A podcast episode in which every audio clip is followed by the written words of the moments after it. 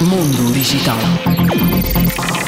O jornal The New York Times tem intenções de processar a Microsoft e a OpenAI, proprietária do ChatGPT, por violação de direitos de autor. Segundo a empresa, milhões de conteúdos e artigos foram utilizados sem a sua permissão para alimentar as plataformas de inteligência artificial destas empresas tecnológicas e de forma a torná-las fiáveis e inteligentes, segundo afirma o The New York Times.